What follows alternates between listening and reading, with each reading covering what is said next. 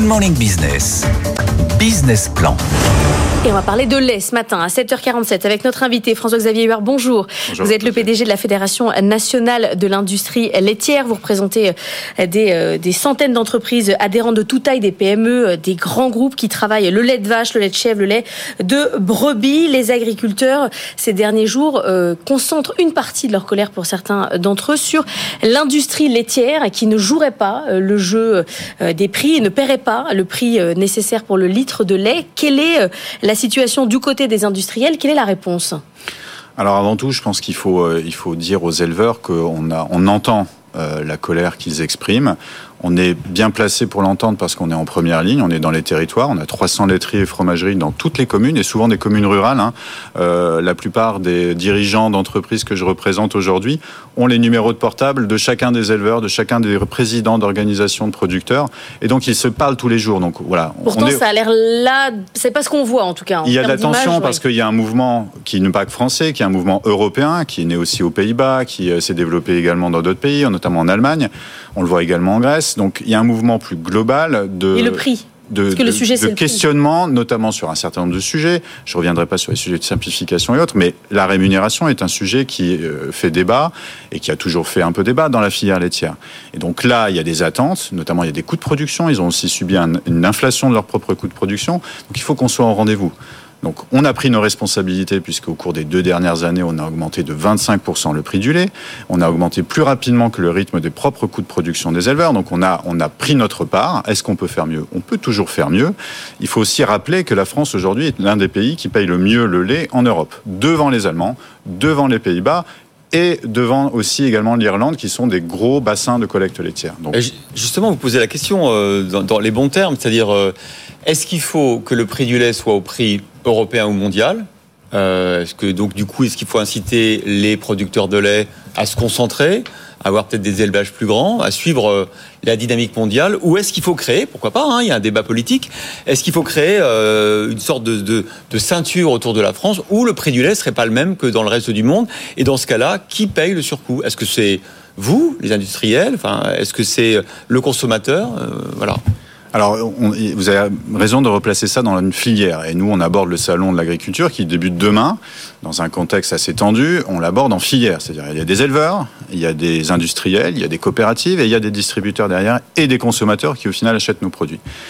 Donc il y a plusieurs façons de réagir. Il y a, il y a effectivement s'assurer déjà que euh, la, la, loi, la fameuse loi Egalim, euh, qui euh, doit s'assurer d'une meilleure rémunération de l'ensemble des maillons de la chaîne, et en particulier des producteurs, soit bien appliquée. Donc là, vous plaidez coupable parce que ce qu'on vous reproche notamment, c'est de ne pas avoir dit au, la grande distribution à combien, par exemple, Lactalis, c'est pas vous Lactalis, mais c'est un de vos membres, à combien il, a, il allait acheter le lait aux producteurs. Alors, je, je vous rassure, hein, il y a un rapport, je vous renvoie vers un rapport de la Cour des comptes qui montre très bien que les contrôles qui sont effectués dans la filière laitière montrent qu'elle est un structurée et deux qu'il n'y a pas de dysfonctionnement majeur dans la contractualisation. contraire, ils nous disent qu'eux ne connaissent pas le prix, euh, donc euh, que vous faites ça à l'envers. Euh, il y a une option qui existe dans Egalim qui s'appelle l'option 3 qui apporte toute transparence et moi j'ai en plus des entreprises qui arrivent dans les boxes de négociation avec les distributeurs avec les factures d'achat du prix du lait pour leur montrer la réalité des choses.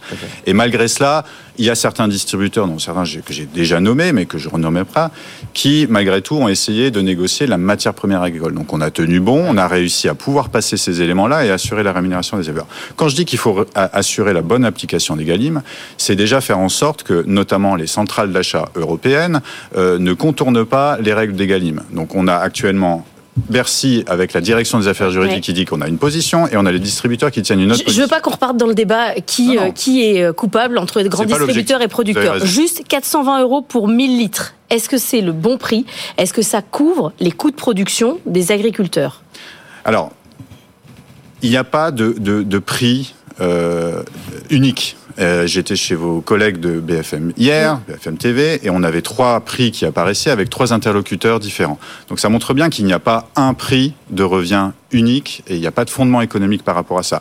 Par contre, ce, qui est sûr, c'est qu'il y a un contrat entre deux parties, entre Lactalis, une organisation de producteurs, sur lequel il y a un désaccord. C'est la vie du business, c'est la vie des échanges entre des producteurs et leur laiterie.